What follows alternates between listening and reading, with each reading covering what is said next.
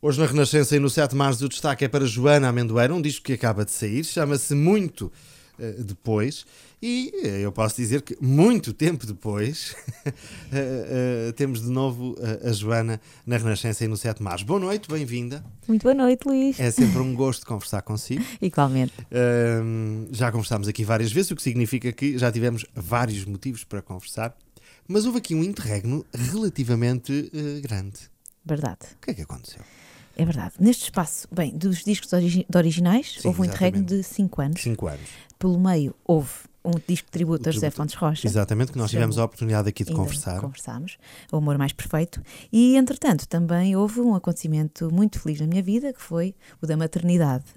da chegada de um tesouro. Uh, mas neste espaço uh, de 5 anos, é claro que eu fiz muitos uh, concertos, houve uma grande aprendizagem, na continuação dessa aprendizagem que é sempre é contínua, eu penso que toda a vida iremos estar em aprendizagem.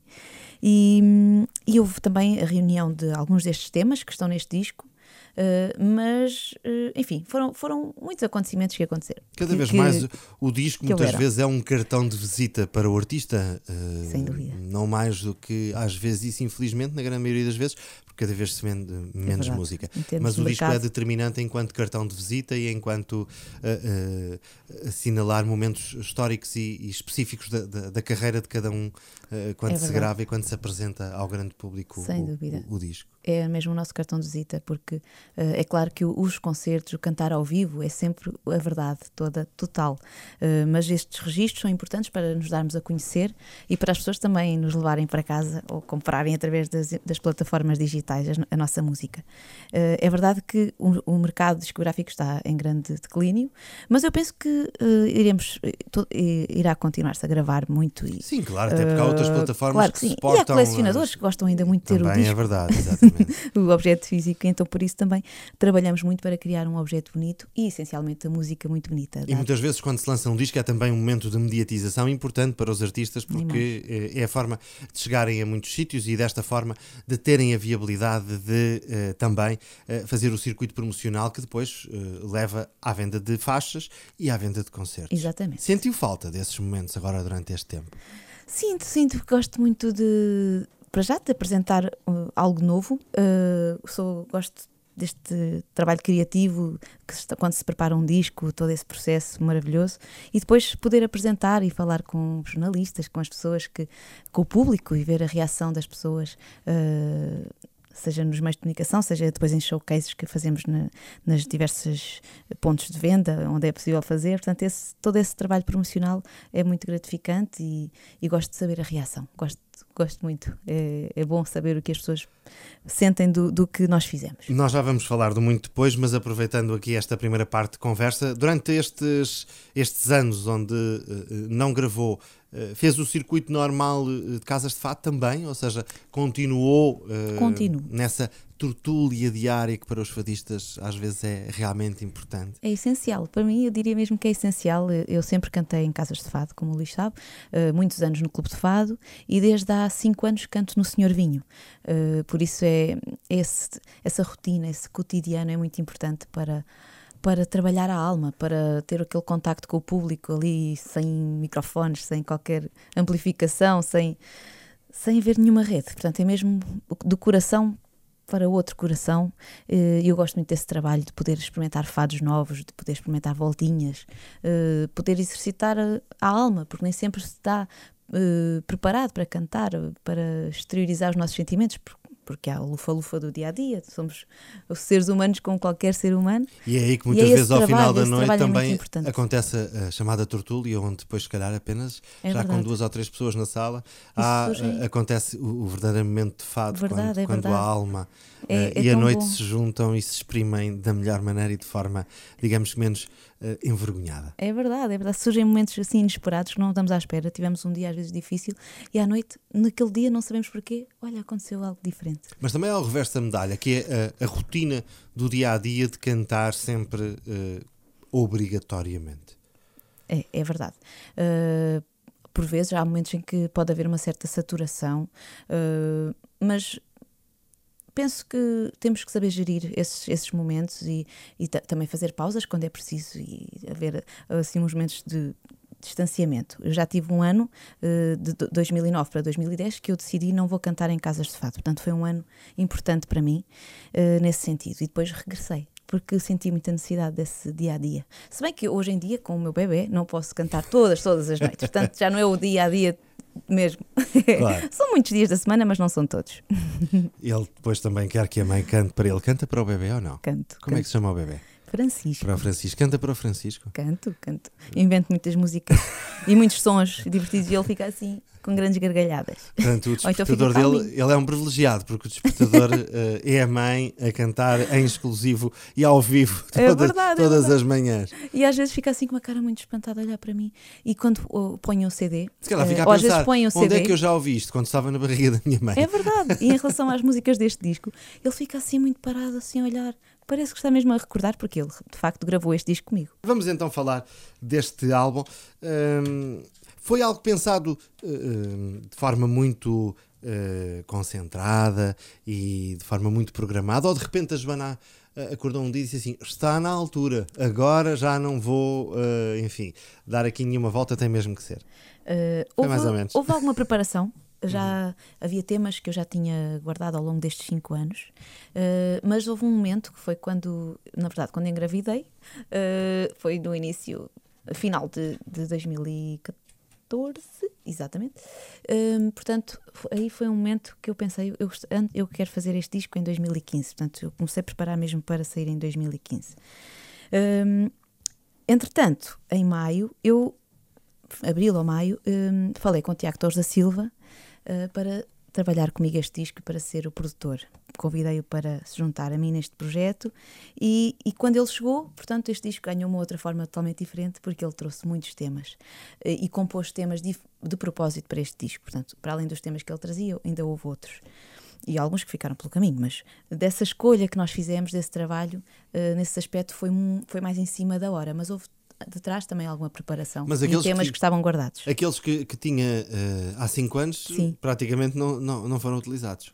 Uh, pois, alguns não foram, mas outros foram. Por hum. exemplo, uh, o poema que eu tinha recolhido de Natália Correia e uhum. para a música do Fado Lopes, esse já era um dos temas antigos. Certo. Também havia um tema que eu gosto muito, que é o de, de José Nisa, Letra e Música, e a quem eu queria prestar uma homenagem, porque já não está entre nós e foi uma pessoa muito, muito querida, muito simpática e que, com quem eu também convivi um pouco.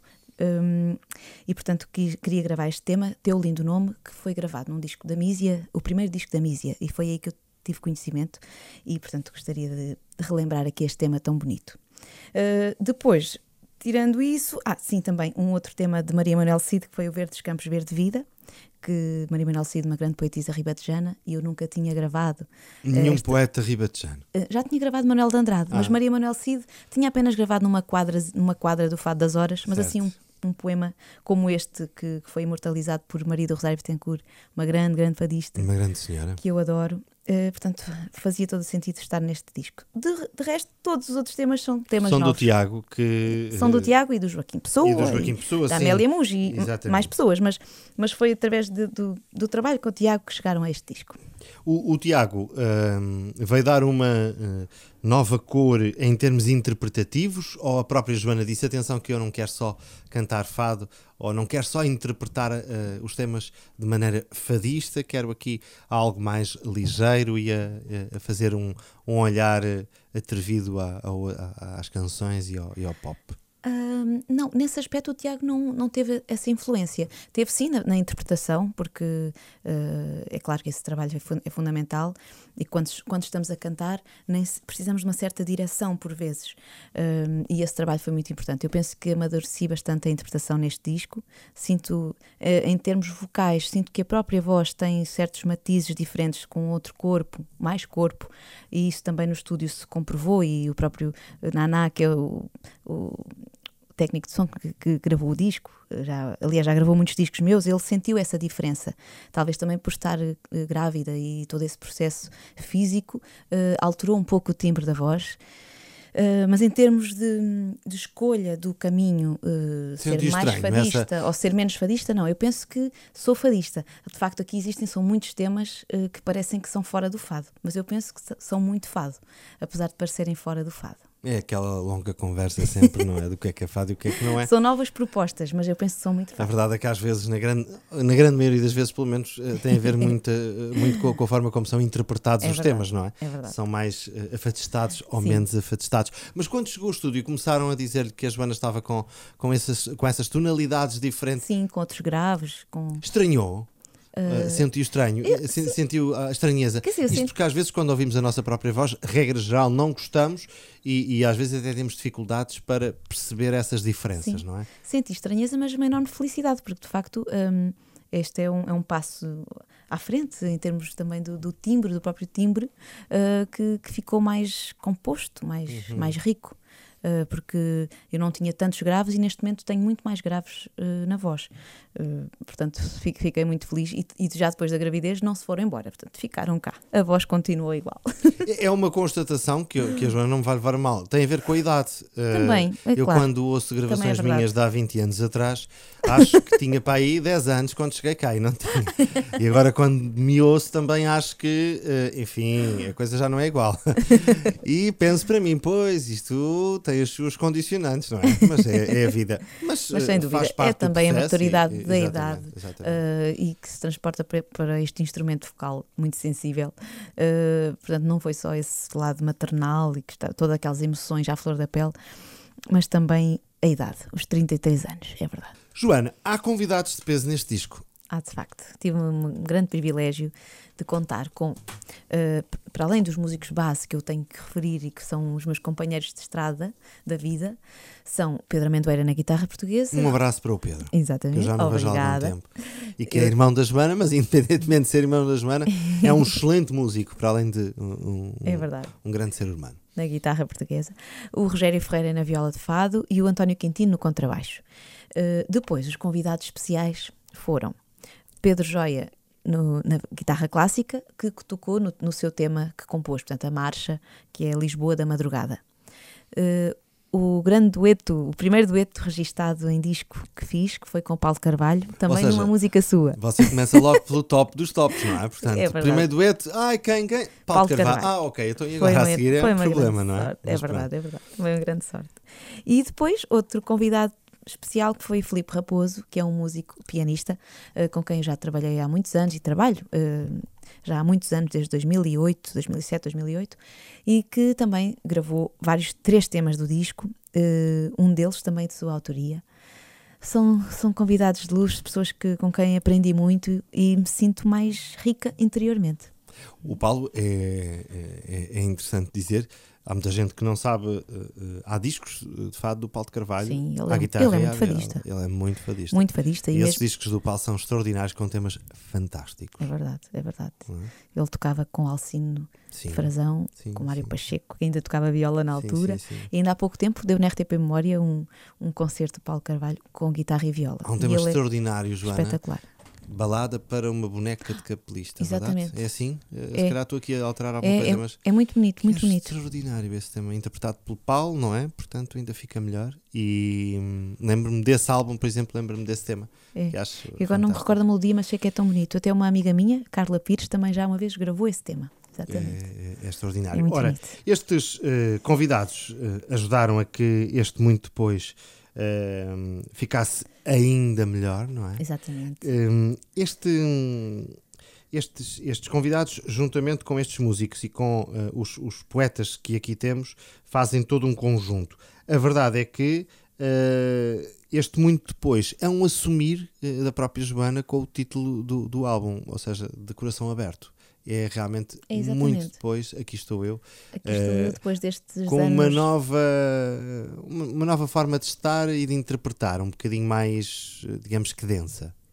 Sim, mais densa, exatamente. Este disco tra- traz muitos sentimentos, traz sentimentos diversos, alguns muito profundos que, que eu nunca tinha abordado, nunca tinha cantado nada assim, e, e denota-se esse peso, eh, também o peso da passagem destes 20 anos, de, desde da minha infância, adolescência, enfim, de juventude, eh, que sempre foi vivência no fado, portanto, e todos os ensinamentos que recolhi, transpor- transporto em mim, transporto na minha voz, na minha maneira de interpretar. E, hum, por exemplo, há um tema muito profundo que é o Avesso do Destino, que é um dos temas mais duros deste disco, em termos do poema, do, do, que quer dizer, foi escrito pelo Tiago Torres da Silva e é de Marcos Sacramento, que é um cantor brasileiro, um sambista, uh, mas fez, é um compositor também maravilhoso. E este tema uh, o Tiago escreveu quando perdeu os dois, os seus pais, no mesmo dia, portanto, o pai e a mãe, com umas horas de diferença, assim inesperadamente. Foi uma coisa tão dura que ele escreveu. E, e eu, ao gravar este disco, este tema grávida, uh, descobri, portanto, uma outra profundidade. Quer dizer, foi um tema muito difícil uh, e fiquei depois, no final, muito orgulhosa de conseguir fazer com este tema. É... Por exemplo, mas tem, tem, tem muita diversidade de, de, de sentimentos, de histórias.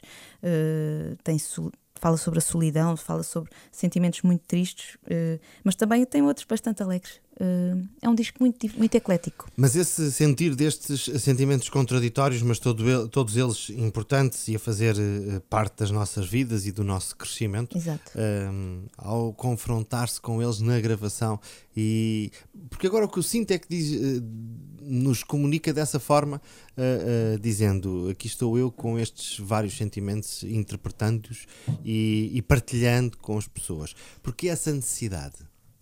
Ah, essa é mesmo a necessidade de, de um fadista. Na verdade, é partilhar uh, o coração e a alma. esta é sempre uma procura e chegar às pessoas um, o máximo possível. Quer dizer, que os, ser, conseguir expressar bem esses sentimentos. Uh, enfim, uh, esse é mesmo o objetivo maior. E também uh, gostava de salientar que todos os músicos uh, contribuíram com temas seus. E isso é sempre uma coisa que, já desde outros discos anteriores que eu fiz, eu sempre puxei muito pelos músicos para comporem, para se integrarem bem como compositores nos discos. E também devo referir, para além do Pedro, do Rogério e do António Quintino, que aqui compôs o seu primeiro fado com um poema de Vasco Graça Moura, que foi o Jasmim, também um, o meu marido, Bruno Fonseca, ele compôs vários temas, foi um grande apoio. E um, o tema, muito depois, é, por exemplo, é, é de sua autoria. Portanto, Mas é um disco verdade... com grandes novos compositores. Também. Já estou a ver. Tem Sendo... nomes consagrados e novos nomes. A verdade é que a produção executiva é da Joana Amendoeira. uh, ou seja, uh, há aqui uma mão que continua uh, a comandar toda, esta, toda esta banda. sim, sim, sim. Foi em parte uma parceria eu e do Tiago. E do Tiago, sim. Exatamente. Falemos aqui de concertos e de apresentações. Eu estive a ver a agenda já, muita coisa marcada. É verdade. Vai andar a viajar. Ainda, e mais e ainda que, que poderei revelar. Não está, não está ainda atualizado. não está no, no, atualizado no site, mas que vai estar nos próximos dias. mas é sim, que o Francisco temos... vai passear com a mãe, é? Por acaso ainda, ainda não tive a oportunidade não, de levar, não, porque ele é muito pequenino sim, sim, sim, e não se pode sujeitar a certos ambientes. Mas, exatamente. Mas entre uh, os, os, os showcases, os chamados concertos promocionais e uh, os concertos normais, há já aqui um conjunto de datas significativo, não só em Portugal, mas também com algumas visitas uh, lá fora. Lá fora, exatamente. Hum, vamos percorrer um, um pouco de norte a sul do país, em diversos palcos, a apresentar este disco. Já estivemos no início do ano em Sesimbra, Vila Real, Vamos também passar por vários locais próximos de Lisboa. Vamos estar no Teatro Dom João V, uh, Amadora da Maia. Vamos estar em Almada, mais para setembro. Vamos estar em Lagos, em Beja, no Cartacho, no Porto. Também haverá um grande concerto em Lisboa, mas será mais para o final do ano. Uh, Eu gosto é quando diz vamos... no cartaz, tipo no Ribatejo, meus Exatamente, amigos. no Ribatejo. Irão haver algumas datas, várias datas para apresentar este disco. E vamos também viajar. Uh, a próxima digressão será em maio uhum. e será na Bélgica. Muito bem. Uh, esse, esse, esse, tem sido um, um percurso feito, uh, a pouco e pouco uh, conseguido conquistando esses, esses passos internacionais que são sempre um bocadinho difíceis, mas que uh, depois sabem ainda melhor, não é? Ai sim, sabem, sem dúvida. Até porque a forma como nos recebem é, é, é extremamente gratificante. É mesmo muito, muito uh, calorosa. As salas cheias. Uh, porque também as pessoas têm outra, outra cultura de ir, de ir aos concertos. Aqui em Portugal, por vezes, uh, fazemos muito esforço, divulgamos ao máximo, mas por vezes as pessoas não estão, não têm aquela cultura de, de, sair de casa, às vezes ou porque está um bocadinho frio, ou porque depois já está calor para ir ver os concertos dos centros culturais. E porque Enfim, a oferta uma, é também uma... cada vez é maior também, e é às verdade, vezes uh, não há público para tanta oferta. Também é, é um contraste disso que nós estamos aqui a dizer, mas que às vezes também se passa em algumas alturas do ano em concreto. Também é verdade. Mas, mas mesmo no, uh, em vários países onde tenho, tenho cantado, uh, mas principalmente na Europa, Holanda, Bélgica, uh, ainda agora estive na Áustria também, numa grande digressão que foi no mês de janeiro, e, e é muito oh, tão reconfortante poder cantar para um, tanta gente que não percebe uma palavra de português, mas que. Encontra portugueses nesses concertos? Ah, por vezes sim. Uh, na verdade, apenas em Viena e numa outra cidade estavam alguns portugueses, mas não, não muitos, não era um número muito significativo. E as salas sempre cheias, portanto há, há um enorme interesse pela nossa cultura. Pessoas que muitas vezes dizem: Eu já estive em Portugal, porque nós comunicamos com, claro. com o público e eu vou perguntando e muita gente sente orgulho de dizer não, eu já estive em Lisboa, já estive no Porto, já estive, não sei. E, e querem voltar, portanto sentimos-nos embaixadores um pouco de, do nosso país, da nossa língua, sem Mas dúvida. Disse-me que ia revelar mais datas.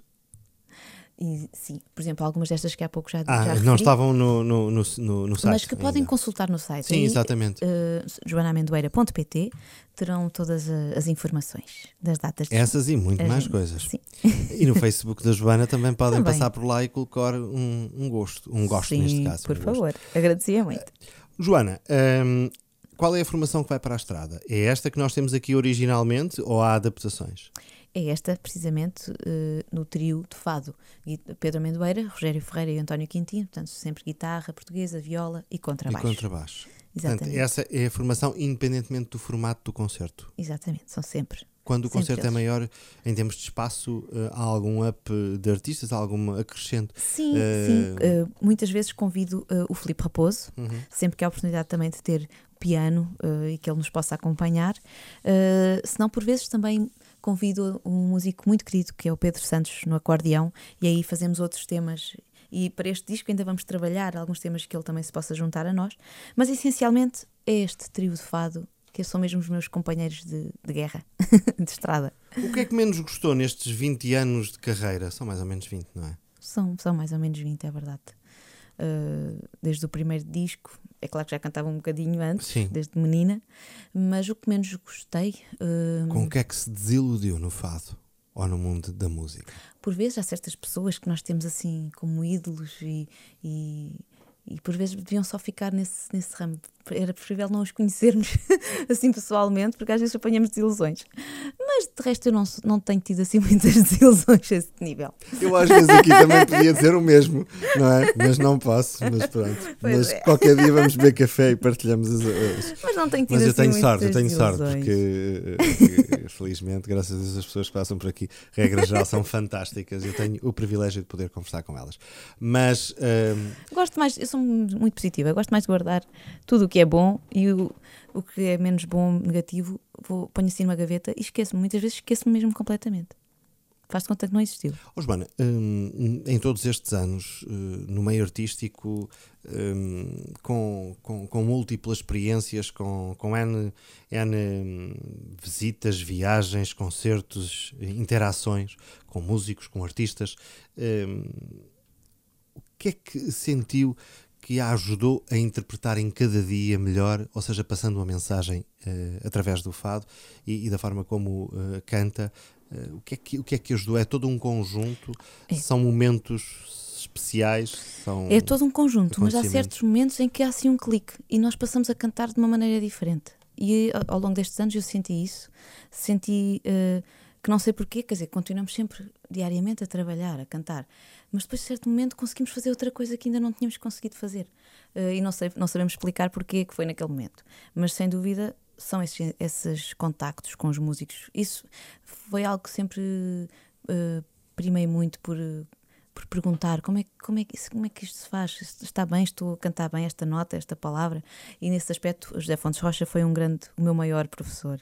E, e ele cantava-me uh, muito próximo de mim, quase ao meu ouvido, com a sua voz pequenina, no, no, bar, no barzinho de entrada do Clube de Fado, havia duas cadeirinhas, era ele e eu. Eu, eu ou outra fadista, ou outros fadistas que, que recolhiam dali todos os ensinamentos possíveis.